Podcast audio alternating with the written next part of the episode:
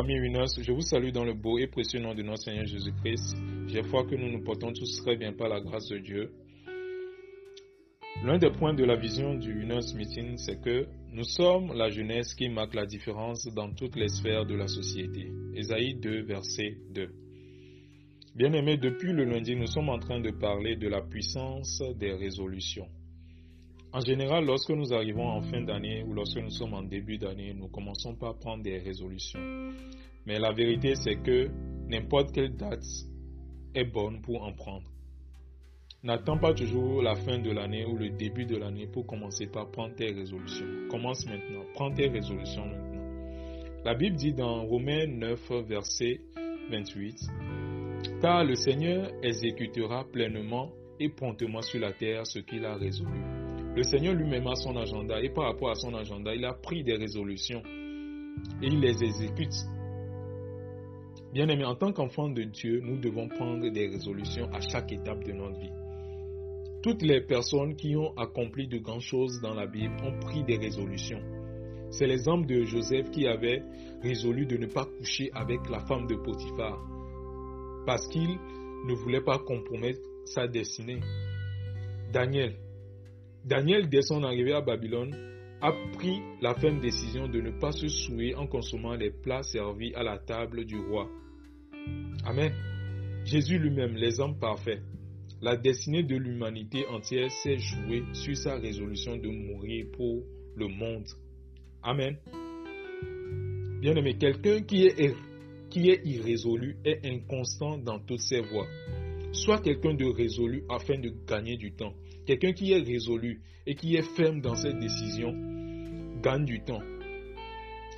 La Bible dit dans Acte 20, verset 16, Paul avait résolu de passer devant Éphèse sans s'y arrêter afin de ne pas perdre du temps en Asie, car il se hâtait pour se trouver, si cela lui était possible, à Jérusalem le jour de la Pentecôte.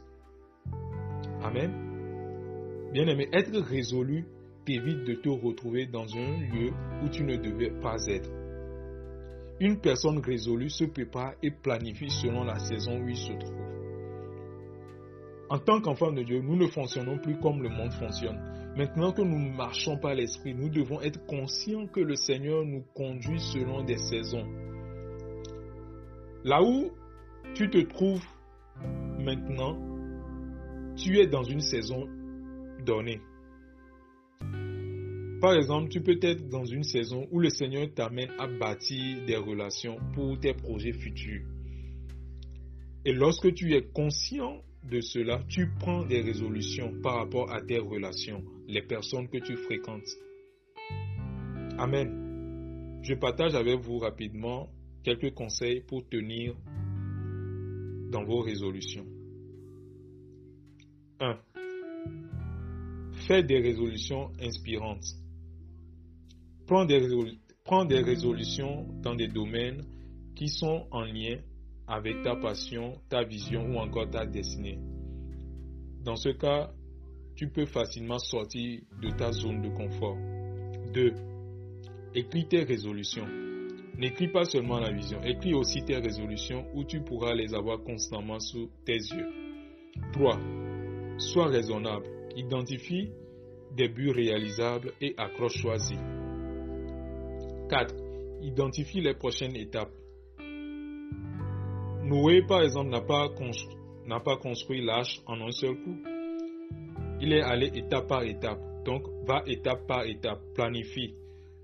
Accorde-toi du temps. 5. Tu peux aussi partager tes résolutions avec des amis proches, avec un ami proche ou encore euh, ton conjoint ou encore un mentor. Amen. Bien-aimé, je voudrais que tu dises avec moi, je prends des résolutions afin d'être constant dans toutes mes voies et atteindre le but de ma vie. Amen. Excellente journée à toutes et à tous.